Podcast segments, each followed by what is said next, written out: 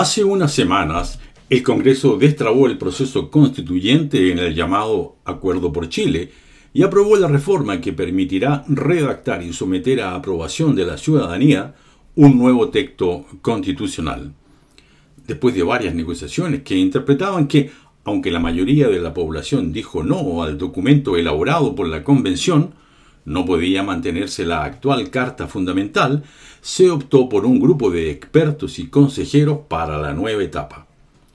Cosa curiosa, pero a diferencia del fallido intento del 4 de septiembre, la bandera de la opción apruebo la tomó la centro derecha y la del rechazo, en proceso gradual y creciente, la están adoptando los grupos que después del estallido clamaban por una nueva constitución. La mayoría de estos últimos son mayoritariamente organizaciones sociales y sindicales vinculadas a la izquierda más radical, y que fueron los que se manifestaron en las afueras del Parlamento cuando se votaba la reforma y posterior acuerdo. Unos derechamente no quieren cambios, y otros quieren reponer el fracasado proceso refundacional. De ahí su interés por despreciar el actual proceso, tanto es así que la consigna que están tratando de posicionar es la de votar rechazo, marcando Asamblea Constituyente los votos en el plebiscito de diciembre. En momentos de gran incertidumbre, lo lógico es que no existiera espacio para nuevos caprichos políticos.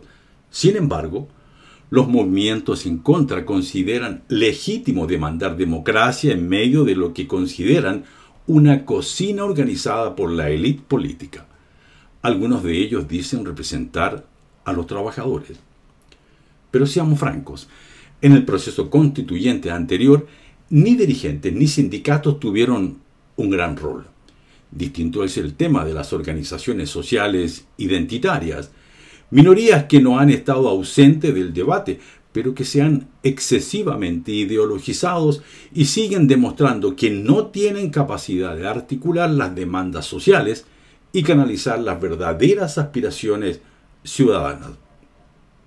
La pregunta que surge es si están en contra del proceso que consideran poco democrático o de verdad tienen miedo a perder lo que habían conseguido instalar en la anterior propuesta constitucional, y que a muchos les pareció excesivo por los cambios refundacionales e ideológicos en los ámbitos sindical y laboral en Chile.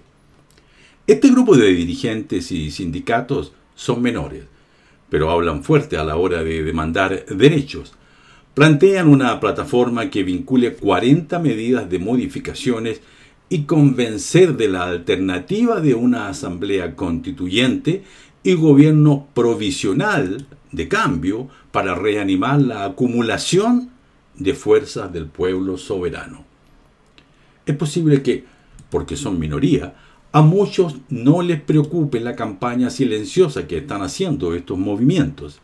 Sin embargo, las quejas en un contexto de malestar con la institucionalidad y problemas económicos son más pegajosas y pueden animar la conflictividad.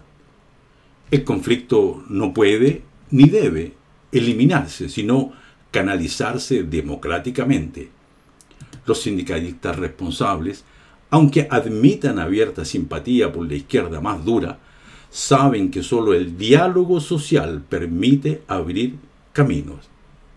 Y sin sindicatos, ningún diálogo social funciona. Pero hay dirigentes que no siempre están a la altura.